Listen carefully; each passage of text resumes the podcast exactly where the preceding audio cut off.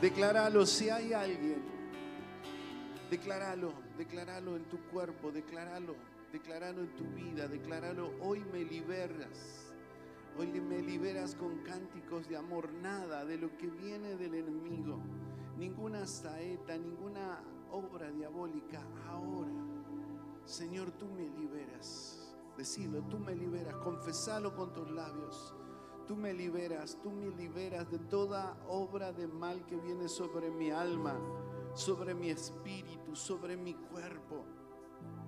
Con cánticos de amor, dice que tú cantas cánticos de amor sobre mí. Señor, tú nos liberas. Señor, hoy hemos cantado que nosotros no somos esclavos del temor y analizando, Señor, el concepto de alabanza y adoración, Señor, tú sabes que mi adoración es exaltarte a ti, pero creo que aún en este momento de alabanza tú estás hablando a aquel que se siente que no está, Señor, en su corazón el, el abrigo del amor del Padre. Tú hoy les hablas que tú eres el Padre perfecto que tú echas fuera el temor y que tú cantas sobre nosotros cánticos de liberación. Hoy yo me declaro libre, decirle, me declaro libre, declaro libre mi alma. Decilo, declaro libre mi alma. Decilo, no escucho, declaro libre mi alma. Declaro libre mi espíritu. Declaro libre mi espíritu. Declaro libre mi cuerpo. Porque tengo un Padre. Porque está Jesucristo. Porque está el Espíritu Santo que me hace libre. Amén. ¿Cuántos le dan un aplauso al Señor?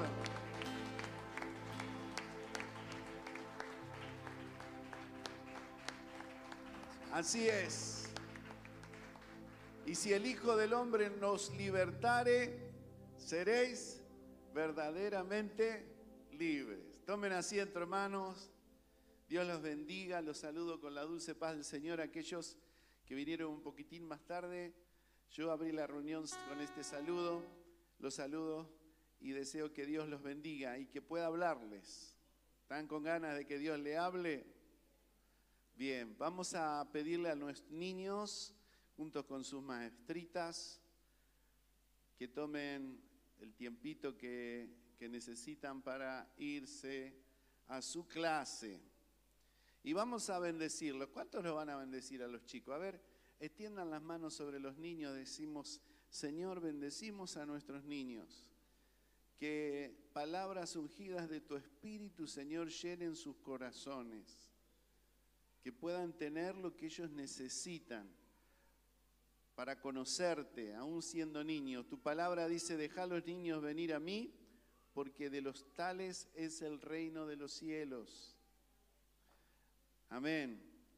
Gracias Señor. Se fue media congregación.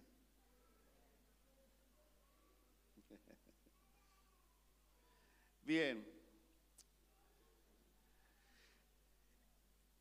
Vamos a pasar a lo nuestro, así que vamos a tratar de recibir lo que el Señor tiene para darnos y en toda la, la responsabilidad que tenemos como pastores,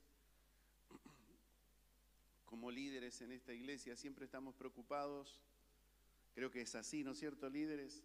Porque le transmitimos a nuestros discípulos, a nuestros hermanos, y es una pregunta que nos hacemos en la presencia del Señor cuando doblamos nuestras rodillas.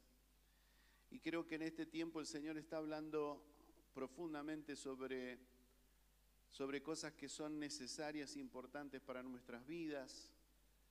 Y hemos hablado con algunos hermanos y nos han dicho amén, que han entendido, han tenido comprensión de muchas cosas que son importantes y los que no, por lo menos en una sola predicación se interesaron por indagar más y hoy, gracias a Dios, tienen más claro lo que significa orgullo, lo que significa iniquidad, lo que significa rebelión, lo que significan cosas que se meten en el medio, avaricia, que nos impiden el crecimiento y con las que tenemos que luchar, amén. Porque son cosas que, que nos enseña el Señor para que nos desprendamos de todo eso que nos hace daño a nosotros mismos. Muchas veces por ahí pensamos que Dios es duro, firme con algunas palabras hacia nosotros, con algunas restricciones, que más quisiera el Señor que todo fuera posible para que nosotros viviéramos felices. Pero en este mundo hay una eh, realidad que se llama maldad y que está eh, donde la busquemos se encuentra y que realmente Dios nos quiere librar de eso, porque todo lo que tiene que ver con la maldad y todo lo que tiene que ver con el pecado nos destruye. Y lo más triste, lo más triste, lo más grave, lo más eh, perverso es que nos aleja de Dios. ¿Sí? Y sin Dios, como dice, sin Dios nada somos en el mundo. Sin Dios nada podemos hacer. Sin Dios nada somos en este mundo. Aquel que no tiene a Dios no tiene nada. Puede ser rico, millonario, puede ser afortunado porque diga, tengo lo que quiero, lo tengo en mis manos, pero no tiene nada si no tiene a Dios. Y nosotros tenemos a Dios, ¿sí? ¿Sí? Y si tenemos a Dios, lo tenemos todo. No necesitamos nada. Bien, en esa pregunta que le hacía el Señor en oración, eh, vamos a hacer un, eh, ¿cómo podríamos decir? Vamos a tomarnos un recreo de lo que viene hablándonos el Señor todos los domingos y todavía quedan algunos temas importantes. Eh, y creo que el siguiente es raíz de amargura y es necesario que sepamos que es una raíz de amargura.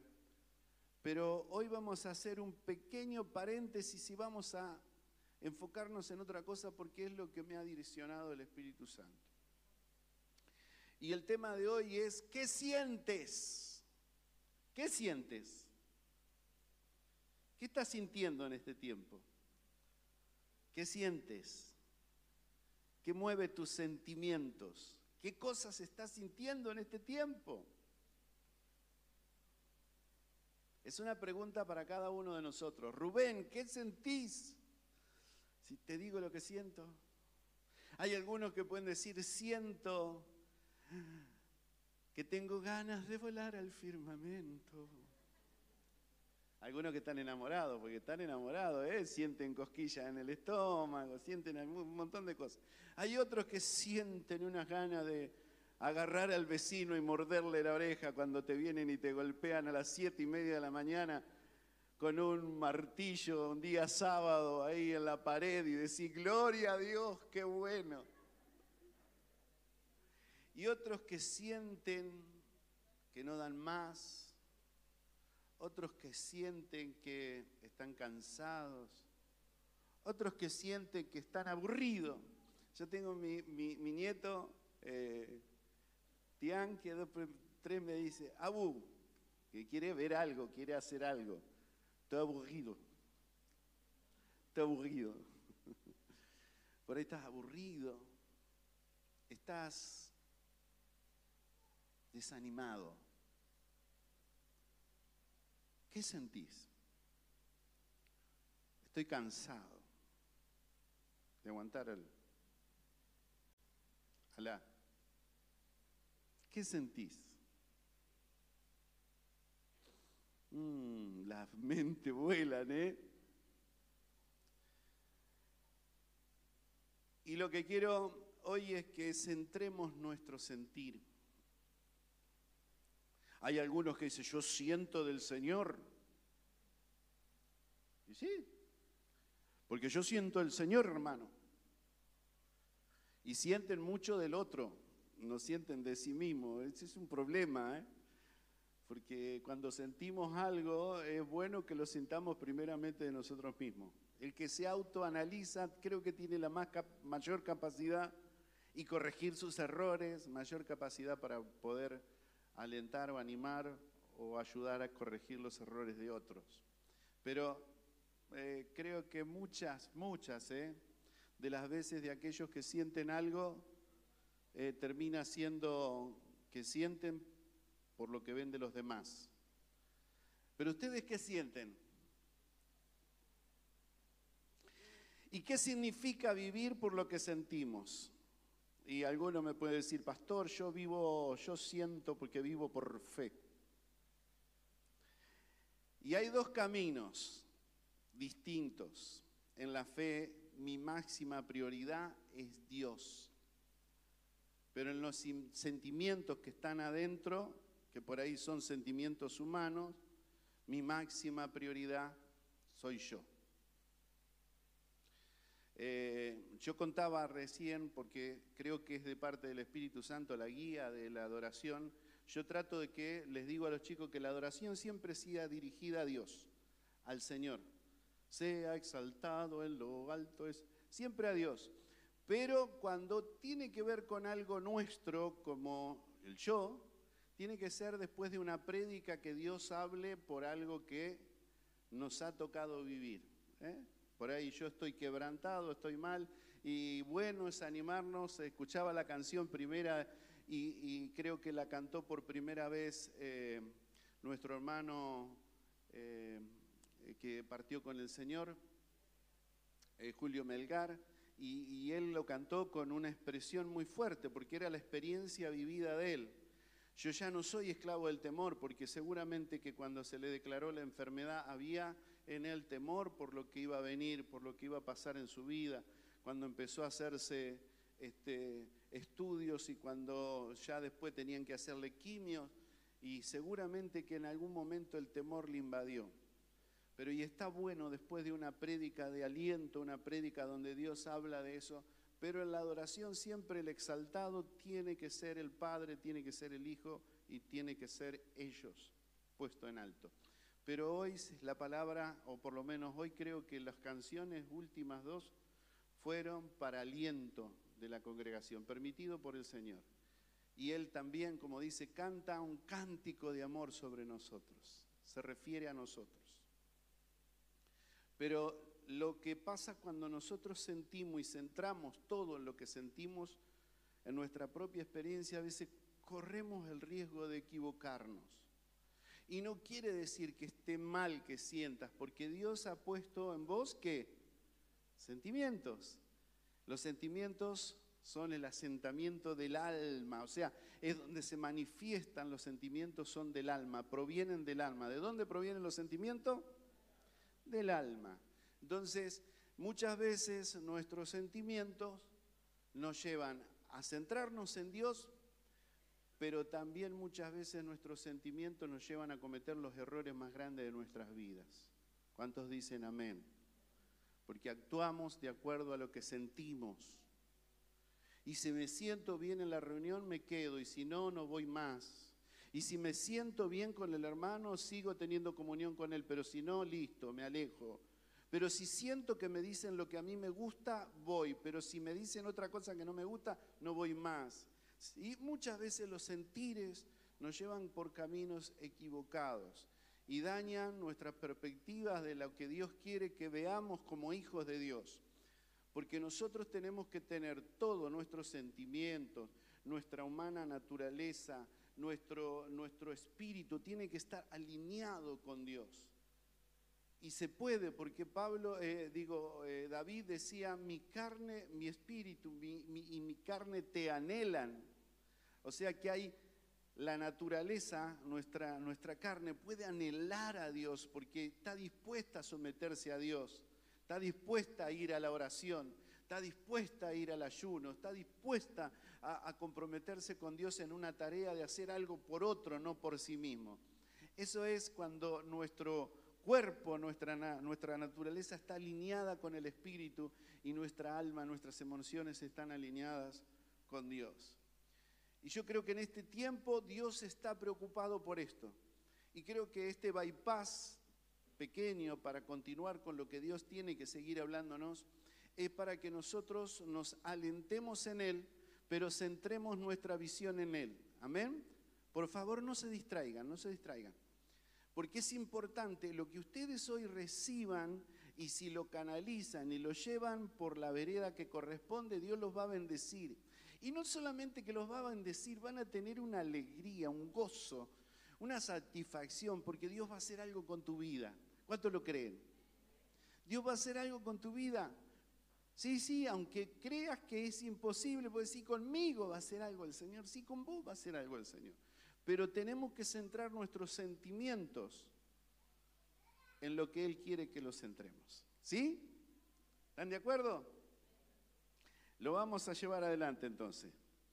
Bueno, para esto quiero hacer como introducción, quisiera, quisiera leerles eh, un texto en Filipenses capítulo 2. No es el texto central, pero sí que más o menos nos ubica en algo que, quiero compartir con ustedes. Oramos. Querido Señor, te damos gracias, te bendecimos. Señor, gracias porque tú estás en medio nuestro, porque seguro que nos vas a hablar al Espíritu y también a nuestra alma, porque nos amas y quieres que nuestras vidas sean dirigidas, Señor, por tu voluntad. En el nombre precioso de Jesús nos encomendamos en tus manos. Abre nuestro entendimiento, nuestra comprensión para poder desarrollar, Señor, y también para recibir esta palabra que viene de parte tuya, en el nombre precioso de Jesús. Y en el contexto de lo que vamos a hablar, Pablo les envía una carta a los filipenses, en Filipenses capítulo 2, y él se dirige a ellos de esta manera y le dice, por tanto, en el verso 1 del capítulo 2, si hay alguna consolación en Cristo, si algún consuelo de amor, si alguna comunión de espíritu, si algún afecto entrañable, si alguna misericordia, completad mi gozo sintiendo lo mismo, teniendo el mismo amor, unánimes, sintiendo una misma cosa. No hagáis nada por contienda o por vanagloria, antes bien con humildad, estimando cada uno a los demás como superiores a él mismo, no mirando cada uno por lo suyo propio, sino cada cual también por lo de los otros. Amén. Estas fueron las palabras del apóstol y nosotros eh, decimos amén a la palabra, ¿sí? ¿Cuántos eh, han estudiado esta palabra? ¿Cuántos la han leído? ¿Cuántos han indagado? Y esta palabra eh, la recibe el, el, apóstol Pablo y se la envía a los filipenses. Los filipenses son aquellos que nacieron, no sé si se acuerdan ahí en los hechos de los apóstoles, cuando el Señor lo manda a Pablo a Europa y va a un lugar eh, llamado Filipos, eh, Cesarea de Filipos, algo así, ¿no? Eh, a ver, Macedonia, perdón, Macedonia de Filipos. Y en ese lugar donde él va a hablar se encuentra con una mujer llamada Lidia. ¿se acuerdan? Y les predica el Evangelio, esta era mujer que, tenía eh, muchos bienes y ella recibe al Señor. Luego que recibe al Señor, eh, en un momento Pablo predicando ahí a la gente que estaba en ese lugar, dice que una mujer, eh, una mujer de un espíritu de adivinación empieza a seguir y a una joven, empieza a seguirla y a declarar que este era Pablo, apóstol de Jesús, y a ponerlo en alto. Y él la reprende y reprende el espíritu que había en ella y el espíritu que había de adivinación la deja. Entonces aquellos que usaban de esta joven para lucrar y para recibir bienes, empezaron a perseguirlo a Pablo y procurar sobre él este, que lo pongan preso porque estaba quitándole la fuente de ingreso. Lo meten preso y estando preso, siendo azotado, estando en una cárcel, él y Silas, dice que el Espíritu Santo viene. ¿Se acuerdan de esto? ¿Cuántos me dicen amén? ¿Están acá? ¿Están acá? Bueno, no se distraigan. Este, entonces dice que eh, se mueve, hay un temblor, un terremoto, y son librados de las cadenas. Y el centurión, que era el guardia cárcel, el que tenía la responsabilidad de eh, los presos que estaban ahí, al ver lo sucedido, tomó su espada y se iba a matar porque no había otra. Si los presos escapaban, él tenía que ser ejecutado. Y Pablo le dice, no hagas ningún mal sobre tu cuerpo, no se ha ido ninguno, estamos todos acá, quédate tranquilo, guarda la espada. Y dice que fue algo muy fuerte y contundente. Desde ese día se convirtió este centurión, el carcelero, y toda su familia. Y de ahí tenemos el famoso versículo, ¿se acuerdan? Cree en el Señor Jesucristo y serás salvo tú y tu casa. De ahí viene ese versículo tan reconocido para nosotros como pueblo de Dios. Entonces, hizo Dios algo muy fuerte, se convirtieron y se cree, se entiende, según los historiadores, que esa fue la primera iglesia fundada por el apóstol Pablo. Este, y tenía mucho amor Pablo, mucho cariño por esa gente, porque había visto algo muy asombroso. También había él recibido muchos latigazos y, vio la obra de redentora del Señor. Tal es así que lo sacan de la cárcel y se lo llevan a la casa del, del centurión y le lavan las heridas. Y ahí supuestamente empieza la obra maravillosa de Dios. ¿Y qué era este lugar, Filipos? Según dice la historia, que era un lugar donde los griegos, lo habían fundado los griegos, y los griegos era el camino que tenían y el lugar de adiestramiento a la gente de guerra. Eh, era un lugar poderoso, era un lugar donde los guerreros se preparaban, era un lugar donde los militares eran frecuentes. ¿Cuántos conocen algún barrio militar? Yo estuve en Santa Cruz y estuve en Comandante Luis Piedrabuena y lo que único que había ahí eran militares, por lo menos cuando yo fui porque estaba fundada el pueblito, el comandante Luis Piedrabuena, en un cuartel militar. Estaba a las afueras del, del pueblito, pero en el pueblito veía gente de verde todo el día. Entonces, supuestamente era algo así, un lugar preparado para los militares. Cuando los romanos toman ese lugar como un, lugar preparado o Ahí también llegan ellos y toman ese lugar y lo usan para preparar gente para la guerra y lo usan para este, que sea el lugar donde vivan los militares o los familiares de los militares romanos. Y cuando los militares romanos se retiran, ese es el lugar, Filipos, donde ellos eh, terminan viviendo su, su tiempo de jubilación o su, tiempo de descanso después de haber servido al imperio romano. Entonces ahí es donde Pablo fundamenta la iglesia de Filipenses. Y tiene tanto cariño y tanto amor porque fue muy importante. Esta gente no fue una de las gentes, si ustedes miran todas las otras cartas, que le costó trabajo a Pablo, no le costó tanto trabajo en estos cuatro capítulos que tiene Filipenses, por ahí él, les habla mucho del gozo, les habla mucho del amor, les habla mucho de lo que él siente por ellos, les habla mucho de, lo bueno que recibieron de parte de ellos. Ellos fueron de mucha ayuda, no solamente a Pablo, sino también a la iglesia que estaba en Jerusalén, que estaba empobrecida esta gente entendía eh, lo que era, entendió lo que es la comprensión, pero también entendía lo que era la disciplina, porque ellos estaban adiestrados en una forma de disciplina. Entonces, eh, cuando tuvieron que, someterse a lo que Pablo les enseñaba, no les costó tanto como algunos otros. ¿eh? donde Pablo tiene que resaltarles tan fuerte. El ejemplo, los Gálatas.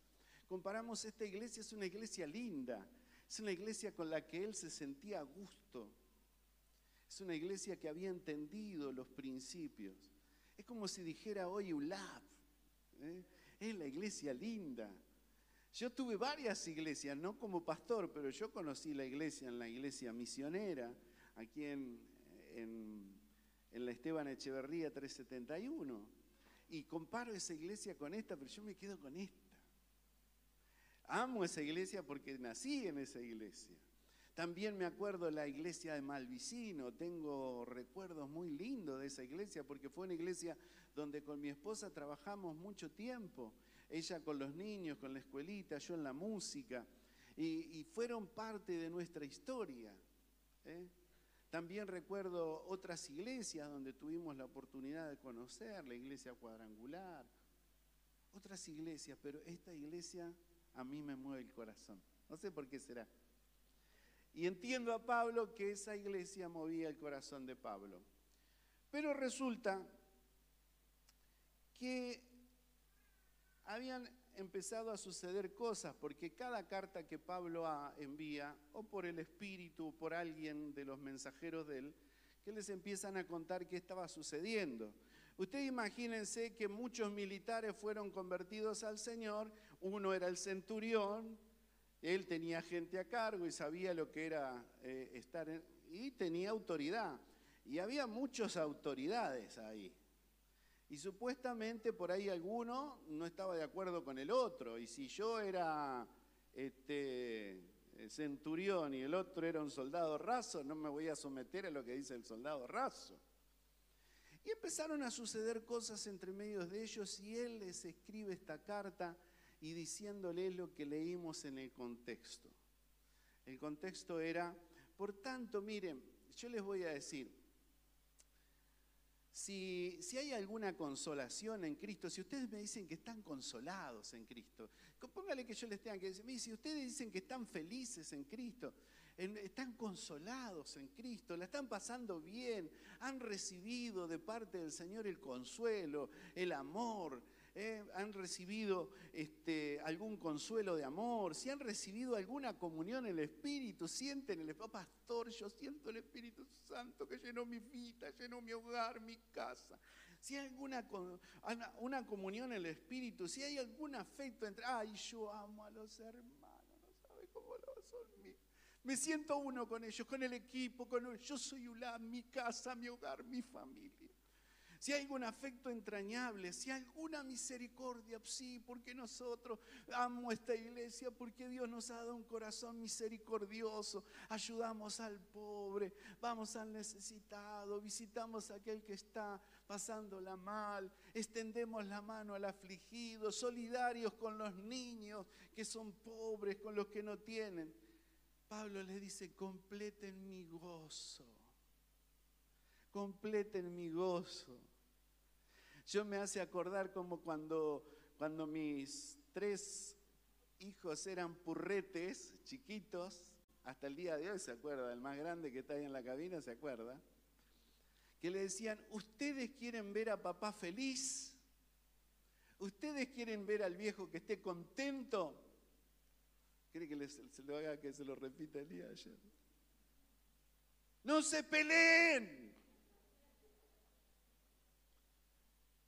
Y esas eran mis palabras. Fíjense, medio parecido lo que les dice. Completad mi gozo sintiendo lo mismo, teniendo el mismo amor, unánime, sintiendo una misma cosa. Esta es una iglesia que tiene muchos ministerios. Los ministerios se enriquecen cuando no son competentes, cuando no compiten entre sí, perdón, sino que son eh, amorosos, que se disponen a que el otro crezca, son solidarios, se apoyan, son considerados unos con otros. Dice, estimándonos cada uno a los demás como superiores. Y este es el problema que había entre ellos. Yo soy ¿Eh? Yo fui eh, eh, comandante en jefe de las tropas y llevaba hasta acá. Yo no me voy a subordinar a aquel soldado raso que se retiró. Sintiendo una misma cosa y considerando al otro superior a uno mismo. Y esto trata de que ellos vivían una experiencia con Dios muy linda, pero había en ellos orgullo y hemos hablado del orgullo. Cuando el orgullo sube a nuestro, a nuestro cargo, cuando yo me considero que soy más que ustedes porque soy el pastor de la iglesia. Ciertamente si yo considero eso, que soy superior a ustedes porque soy el pastor de la iglesia, estoy años luz de lo que Cristo me enseñó y quiere que yo viva y sienta. Y a veces porque decimos, yo no siento de tener que hacer algo que me diga el pastor. O yo no siento de hacer lo que me dice aquel que debo hacer o el líder o la líder, o yo no siento que aquel que no tiene ningún cargo me llame la atención porque algo ve que yo estoy haciendo mal. Y estas cosas pasaban en ellos. Pero si bien no es el centro de lo que vamos a hablar, y para esto vamos a leer el texto central, pero más o menos los pongo en el clima para que entiendan qué es lo que el Señor le había dado a Pablo y qué es lo que había hecho él en este lugar, qué eran los filipenses y qué cosas estaban sucediendo entre ellos. Filipenses 2, vamos a leer del 5 al 7, y lo vamos a hacer en la Reina Valera contemporánea. Dice, que haya en ustedes el mismo sentir que hubo en Cristo Jesús, quien siendo en forma de Dios, no estimó el ser igual a Dios como a cosa que aferrarse, sino que se despojó a sí mismo y tomó forma de siervo y se hizo semejante a los hombres. Así que, ¿qué tiene que haber en nosotros?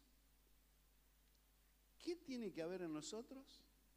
Haya en vosotros, haya en ustedes, haya en vos Rubén, haya en vos Gustavo, haya en vos Alberto, haya en vos Gerardo, ¿quién más le podemos?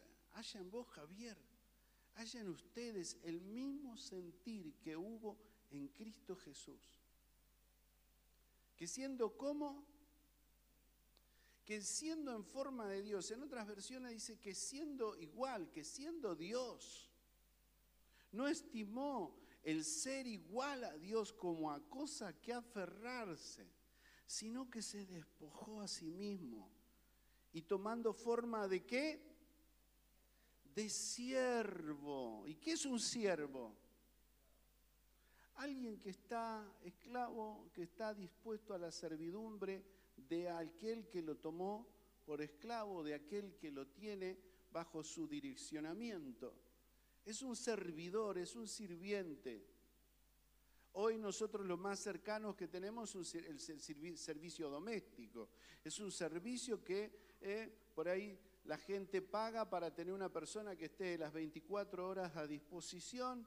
Muchos de esos son cama adentro que está al servicio, es una sirviente de la casa. Cuando los presentan es un sirviente, es una sirviente, es quien está acá para trabajar y hacernos todas las cosas que necesitamos.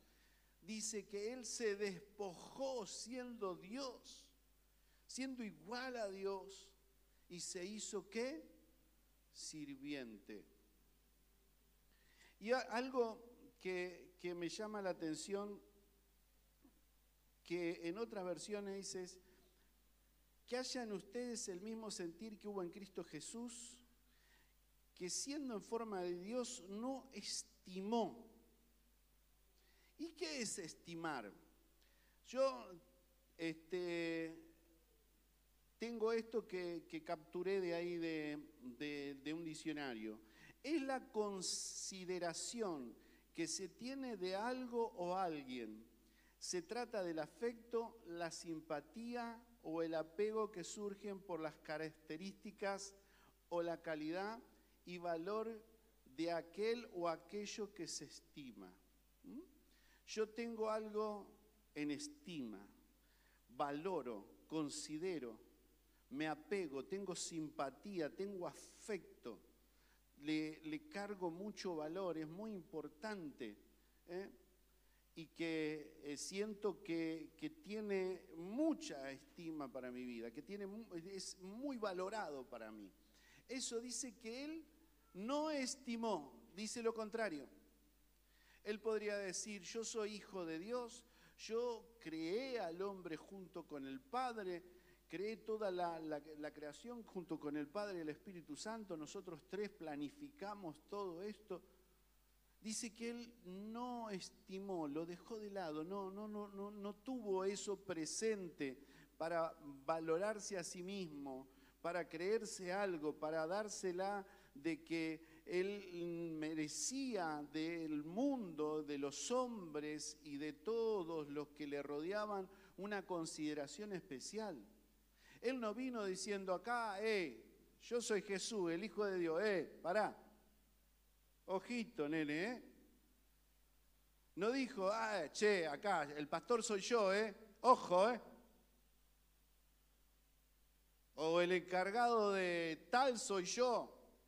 El encargado de esta área soy yo. El líder de acá, de, lo que se enseña, soy yo. No, él dice, no estimó eso, lo dejó de lado, aunque tenía las facultades, aunque tenía los atributos, aunque era Dios, porque dice que él era Emanuel, Dios con los hombres, no lo estimó, lo dejó de lado, lo puso a un costado. ¿Por qué? Porque él tenía un propósito. Él tenía un propósito. Y no lo hizo como a cosas que aferrarse, no se agarró a... Hay quienes se aferran tanto de las cosas naturales, hay quienes se aferran a una posición, una postura, a una idea, a un pensamiento. Él no se aferró. Y si hay algo que el, apóstol les estaba diciendo a los filipenses, miren, no sé lo que ustedes hayan sido, pueden haber sido generales, pueden haber sido centuriones, pueden haber sido personas de adinerada, de muchas, pero no, se aferren a eso, porque el ejemplo lo dio Jesús. No se aferren, no se consideren superiores. Hay quienes eh, tienen la calidad de decir, yo tildo, este predicador me gusta o este no. Eh, y, considero a este lo pongo en un lado, a este en otro, porque, qué sé yo, yo me considero, me aferro que yo tengo conocimiento. Y a veces Dios usa un niño para hablarte, entonces sé humilde para recibir lo que te pueda dar otro.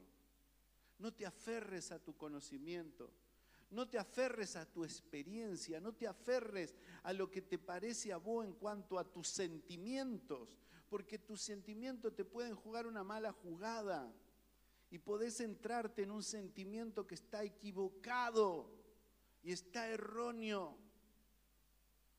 No te aferres. ¿Y qué más dice?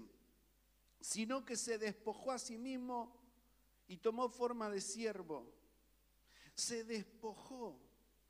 Ustedes saben que eh, la palabra despojó en la teología cristiana, la palabra despojó en el original griego es kenosis. Y la palabra kenosis es vaciamiento. Es el vaciamiento de la propia voluntad para llegar a ser completamente receptivo a la voluntad de Dios. El ejemplo que nos dio es que se despojó se vació. Ahora, volvamos a la pregunta primero. ¿Qué sientes? ¿Qué sientes? ¿Cómo comparás lo que el Señor Jesús hizo con lo que vos sentís, Rubén? ¿Te vaciaste de tus sentimientos, de tus pensamientos? Porque tenías un objetivo, te vaciaste porque el objetivo tuyo principal, importante, es ser receptivo a la voluntad de Dios. Es decir, Señor, acá ya, ya me saqué todo, me saqué todo de la cabeza, todo del corazón, porque estoy receptivo a lo que tú me dices. Ay. ¿Cuántos están en el Señor? Levanten la mano. ¿Por qué no levantaron todo? ¿Están? ¿No están en el Señor? ¿Cuántos están en el Señor? A ver. No sean duros. Yo no levanto. ¿Qué se cree el pastor? Entonces, cuando vos sos hijo de Dios y crees que estás haciendo la voluntad, tus sentimientos van a ser estar receptivo a lo que Dios quiere que vos hagas. Pero si tus sentimientos son otras cosas y van acompañados de lo que te respondió tu mismo mente y tu mismo corazón cuando te hice la pregunta al principio, ahí vas a sacar cuenta si es Él el centro de tu vida si estás haciendo lo que Él te dice que hagas, si estás sintiendo lo que Él siente. Y la idea es que vos hoy salgas con ese sentimiento cambiado. Que si tu sentimiento no está acoplado a este sentimiento, ya sea natural o aquel que cree que siente por el Espíritu, que acompañe esto que tuvo nuestro Señor, que es nuestro mayor ejemplo nuestro mayor ejemplo y el que tenemos que imitar. Rubén tiene que imitarlo y cada uno de ustedes tienen que imitarlos. Entonces, ¿entienden lo que es kenosis? Vació, despojó. Y veamos algunos pasajes que nos muestran qué cosa hizo Jesús. Dice tomó forma de siervo. Tomó forma de siervo. Siendo Dios, tomó la forma del sirviente, como dice. Servir es el corazón del sentir de Cristo. Si ustedes quieren sentir algo bueno, si ustedes quieren ser algo importante en las manos del Señor, servir es el corazón de Jesucristo. Es el corazón del mandato de Dios. Es el corazón del sentir de Cristo. Si ustedes quieren sentir lo que siente Cristo, sirvan. ¿Y cómo, pastor? Acá adelante en la plataforma, cantando. Gloria a Dios. Dirigiendo estando al frente de algún liderazgo, estando acá en la iglesia limpiando, estando en la cabina de sonido y sentado ahí cómodo, fresquito.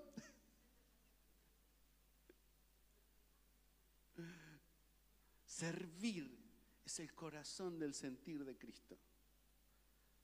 ¿Lo dicen conmigo? Servir es el corazón del sentir de Cristo. ¿Lo van a guardar? ¿Se van a acordar? San Juan capítulo 4, verso 34. Jesús le dijo, ¿qué les dijo? Mi comida es que haga la voluntad del que me envió y que acabe su obra. Mi sentir es que haga la voluntad de Dios. No, porque yo siento que con esa hermana, tu sentir con esa hermana tiene que ser que Dios haga la obra. Que le hables del Señor, que prediques el Evangelio. Está errado tu sentir. Tu sentir tiene que estar en esa dirección. ¿Se entiende? ¿Qué obra te puede mandar el Señor si no estás receptivo, si no te vaciaste de esos sentires? ¿Cómo podés comprender lo que Dios te tiene que direccionar si estás cargada tu alma de pensamiento? ¿Saben cuándo se dan cuenta cuando están cargadas de su alma de pensamiento? Cuando doblan sus rodillas para orar y no pueden estar ni cinco minutos. ¿Por qué? Porque el pensamiento da vuelta, da vuelta, tenés que levantarte, tenés que ir a tomar, van a sobre el agua, la luz, y está tu cabeza dando vuelta y no podés conectarte con el Señor. Y como no te pudiste conectar y no resististe, te levantaste y dijiste, bueno, voy a hacer lo que me dice la mente. Tu alma está cargada, no está vaciada. Tu espíritu está cargado, tu humana naturaleza está cargada, entonces no puedes conectarte con lo que el Señor te direcciona, el Padre te direcciona. Y Él quiere direccionarte, Él quiere guiarte, Él quiere darte la estrategia, Él quiere que entiendas cuál es su propósito. ¿Cuál es el propósito del Padre? Díganme ustedes que son estudiantes bíblicos de ULAD, una línea abierta a la vida. ¿Cuál es la voluntad del Padre? Bien, ¿quién lo dijo? Pero no lo dijo todo el estudiantil de acá. Y no tengan que lo estoy retando, pero hermanos, el sentir del Padre es que ninguno se pierda que todo proceda en arrepentimiento. Si hay algo que el Padre está retardando la venida del Señor Jesús es por amor a aquellos que todavía no conocen de Cristo. Entonces, ¿sabés cuál es la voluntad de Dios? ¿Sabés cuál es el sentimiento de Cristo? ¿Sabés cuál tiene que ser tu sentimiento? Hablarle a alguien de Cristo. Alguien tiene que saber, el que tenés al lado tiene que escuchar la voz de Cristo. El que está al lado de tu trabajo tiene que escuchar la voz de Cristo. Pero hay quienes hablan de Cristo solo en este lugar, solo en estas cuatro paredes. Y está bien que lo hagas si Dios te ha dado ese ministerio, pero no te olvides que el sentimiento de Cristo, el sentimiento del servicio de Cristo es hablar de las verdades de Dios, de proclamar el Evangelio. ¿Cuántos han ganado una persona este año para Cristo? ¿Cuántos han ganado el año pasado una persona para Cristo? ¿Se dan cuenta? ¿Ven que las manos no se levantan? ¿Pero por qué? Porque no está siendo la prioridad de nuestros sentimientos. ¿Se entiende? No se sientan mal. Yo quiero que salgan de acá animados, digan, yo me voy a proponer predicarle a alguien del Señor.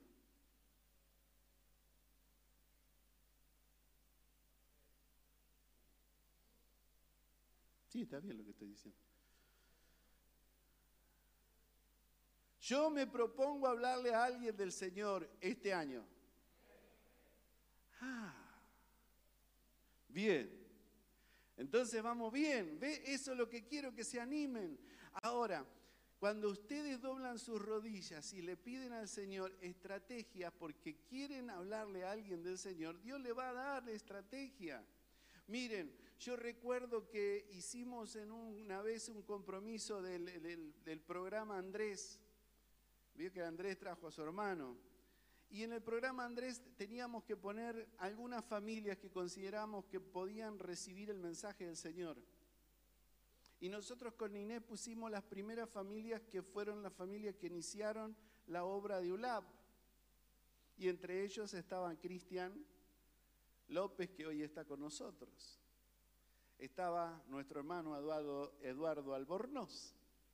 Y todos los albornoces que ustedes ven acá, que está perregado de albornoces. Gloria a Dios. Porque eso fue algo que nos motivó a nosotros. Pero porque teníamos un programa. Yo hablé una vez con, con Rodri y le mostré el programa de Andrés. Y le digo, la iglesia tendría que estar toda involucrada en la tarea de evangelismo. Hoy el, equipo de evangelismo de la iglesia se está moviendo. Pero algunos dicen, no, pero yo soy músico, no soy del grupo evangelista. Yo soy de las damas, no soy del grupo. Todos tenemos que estar en la evangelización, todos tenemos que ser el evangelismo de ULAP, todos tenemos que estar comprometidos en evangelismo. Por más que desarrolles una tarea, X dentro de una congregación. Tu pasión por llevar la palabra de Cristo a otro tiene que estar. Rubén, tu pasión tiene que estar, tiene que estar en cada uno de nosotros. Ese es el sentir de Cristo. Y si voy no sentí, porque yo, yo no siento que está Oh, a mí me cuesta porque yo no siento al Señor. ¿Querés sentir al Señor? Predicale a otro de Cristo. Hablale de la misericordia. Hablale que en Él está la vida, que Él es el camino, que Él es la verdad. Hacele conocer la esperanza que no avergüenza, la esperanza de la eternidad que tengo, que tenemos. Y si te falta, podés agarrar los audios que tenés del cielo, si no los tiraste. Escucharlos y decirles, ¿sabés qué hay en el cielo para nosotros que preparó el Señor? Y les hablas del cielo, le hablas de la esperanza, le hablas de lo que Dios tiene para ellos. ¿Sí? ¿Están de acuerdo conmigo? Su comida y su bebida es que haga la voluntad del Padre y acabe su obra. Nuestra comida, nuestra bebida, nuestra mayor preocupación tendría que ser que nosotros llevemos el Evangelio y extendamos el Evangelio a otros lugares y abramos nuevas iglesias y extendamos el reino, nos empleemos y nos multipliquemos. Yo les hago un desafío, ¿qué les parece? ¿Cuántos están dispuestos a un desafío? Hoy no lo escucho, estoy sordo. Será el ventilador ese que hace mucho ruido. ¿Cuántos están de acuerdo a hacer un desafío? Sáquense en el barbijo, un ratito nada más. ¿Cuántos están dispuestos a hacer un desafío este año? Amén. Bien. El desafío es este. ¿Cuánto falta, pastora, para el aniversario? Un mes. Un mes para llevar a alguna persona, amiga o amigo, al aniversario de la iglesia, que no conoce al Señor, ¿eh? no un cristiano de otra iglesia. ¿eh? Porque hay algunos que, son, les cuesta fácil, les, les, resulta fácil ir a pescar otro. Pero esta iglesia no pesca ajenos. Gloria a Dios. Está grabado, ¿eh? Un desafío. En la próxima, el próximo aniversario, donde vamos a estar en la quinta Maranata y vamos a estar todo el día y la vamos a pasar requete, requete feliz, va a haber mensajes evangelísticos y te van a ayudar, te van a ayudar, porque vos lo invitás, por ahí no te animás a decirle, a hablarle del Señor y Dios te va a dar palabra para hablarle, pero si por ahí no te animás a ver en ese día mensajes evangelísticos puntuales para que esas personas reciben al Señor. Y yo quiero que suceda lo que sucedió en otros aniversarios anteriores. ¿Cuántos se acuerdan de la conversión de Emilio? Que Emilio hoy no está la mañana con nosotros, pero Emilio, el esposo de Samantha, fue a acompañarla a un aniversario porque ella se iba a bautizar y fue nada más que acompañarla a ese aniversario. Ese aniversario, Heraldo le habló del Señor, él recibió al Señor, se bautizó en ese lugar, se convirtió a Cristo en el estudio acá en el seminario teológico Blab, recibió el bautismo en el Espíritu Santo y Dios ha hecho una obra grande en su vida. ¿Cuántos dan gloria a Dios por esto? Si vos llevas a uno en este desafío y sea un... ¿Cuántos van a llevar un Emilio? Le vamos a poner Emilio. Emilio, cuando escuche esto, se va a poner contento, porque va a decir, hoy traje un Emilio, va a decir, y va a traer una, una amiga. Bueno, vamos a trabajar de acá a un mes para traer un Emilio. ¿De acuerdo? ¿De acuerdo?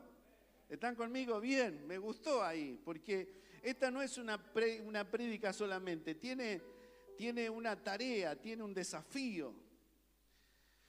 Dice eh, San Juan capítulo 13, verso 14, y ya se van acercando los músicos. Perdón, perdón, vamos al versículo anterior, te di el anterior, este, Mateo capítulo 9, verso 35, leemos rápido. Y en su humanidad dice que era compasivo. Mateo 9:35 dice, recorría Jesús todas las ciudades y aldeas enseñando en las sinagogas de ellos, predicando el Evangelio del reino y sanando todas las enfermedades y toda dolencia en el pueblo. Hermanos, ustedes tienen también la misma autoridad, la misma responsabilidad. Vayan, hablen de Cristo. Si una persona está mal, oren, pónganle la mano y díganle, Señor, pongan la mano en el hombro, díganle, Señor, en tu nombre reciba esta persona sanidad. Eso es lo que el Señor les había dado a los discípulos, la autoridad. Y el Señor lo hacía. Y este es el ejemplo que tenemos de parte de Él. Dice, predicando el Evangelio del reino y sanando toda enfermedad y toda dolencia del pueblo. Y al ver las multitudes, escuchen, y al ver las multitudes tuvo compasión de ellas, porque estaban desamparadas y dispersas como ovejas que no tienen pastor. Nuestro Señor era compasivo Nuestro Señor era compasivo. Su compasión era lo que lo movía a hacer la voluntad del Padre. Si tiene que haber algún sentimiento en vos y en mí, tiene que ser la compasión. Y si me decís, pastor, yo no la siento, la verdad que yo estaba buscando otros sentires, yo buscaba sentir la presencia del Señor, yo buscaba sentir el gozo, yo buscaba sentir otras cosas y no estaba buscando la compasión. Busca la compasión, que esa es más importante. La compasión es la que te hace acercarte al necesitado, es la que te hace acercarte a aquel que está pasándola mal, que necesita una palabra.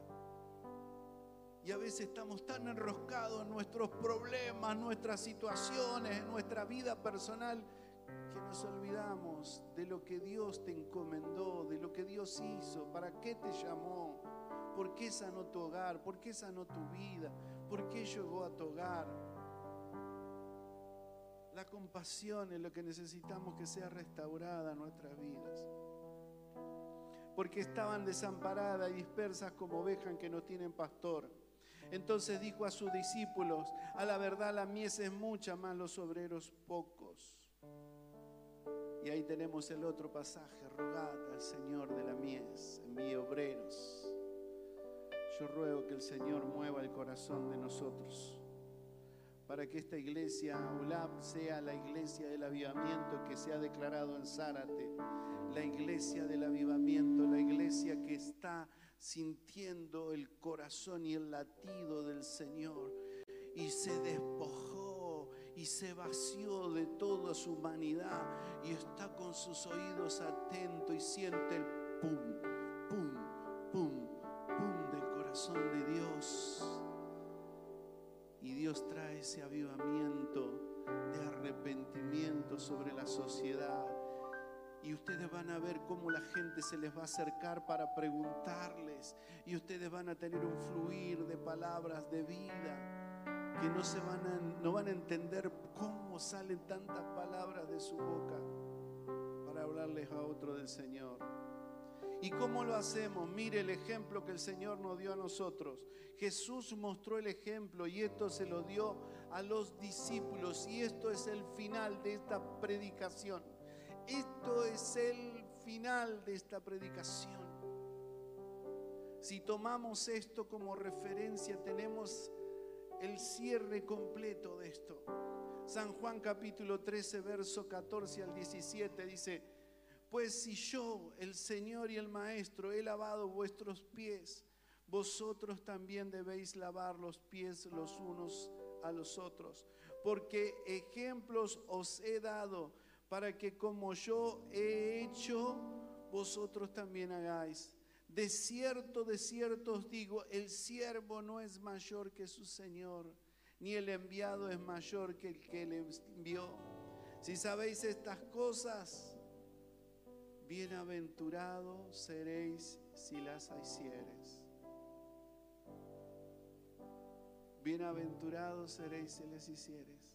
Y no se trata de lavarnos los pies, se trata de lo que representó en esa ocasión junto con sus discípulos el lavado de pies. Era una tarea que ellos estaban acostumbrados por sus caminos polvorientos. Alguien tenía que lavarle los pies cuando llegaban a un lugar. Y eso lo hacía la persona más común de la casa, la persona de, menor jerarquía en la casa, el que no tenía ningún cargo. Es más, el menospreciado hacía eso. Jesús se ciñó una toalla y empezó a hacerlo por sus discípulos. Y este es el ejemplo, amados hermanos. Sos líder, tenés una responsabilidad, tenés un cargo, tenés que ser como el que limpia, tenés que ser como el menos, tenés que lavar, tenés que servirle a aquel, a tu hermano, a aquel que está necesitado en la calle. Y este es el ejemplo que el Señor nos dijo. ¿Quieres sentir y centrar tu sentir, sentí lo que sintió Cristo. Pasión, amor por servirnos. Amor y pasión por servirnos. Ponemos la pie.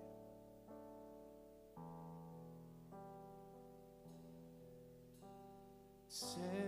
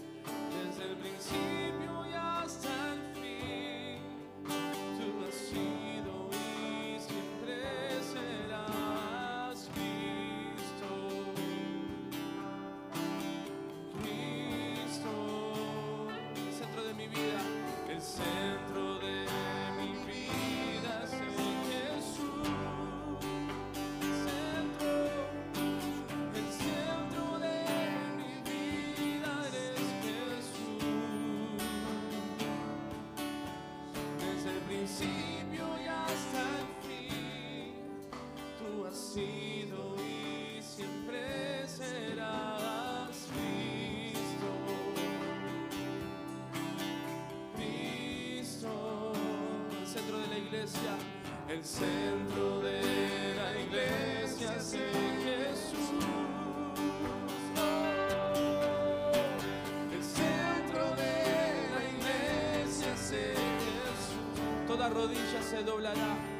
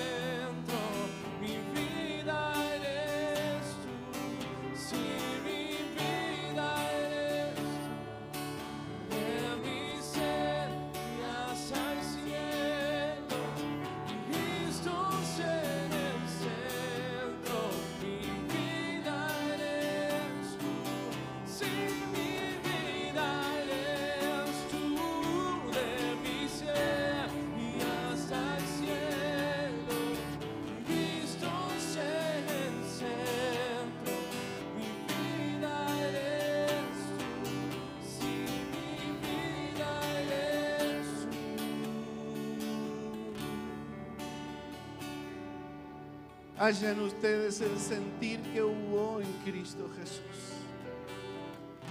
Querido Señor, oramos por tu iglesia. Señor, nosotros que somos tu iglesia. Señor, que tu Espíritu Santo traiga sobre nosotros un renuevo de compasión y de amor por los perdidos.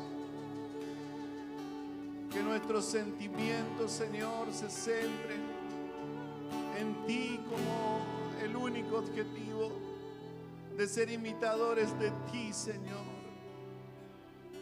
De dejar de lado, Señor, todo lo que nosotros tenemos, orgullos y vanagloria de la vida por ahí, Señor, que hemos estado aferrados a ellos. Y nos despojamos, nos vaciamos como lo hiciste vos para poder mirar, Señor, y escuchar el latido de tu corazón, el latido del corazón del Padre que late de amor, late de amor por los que todavía están perdidos.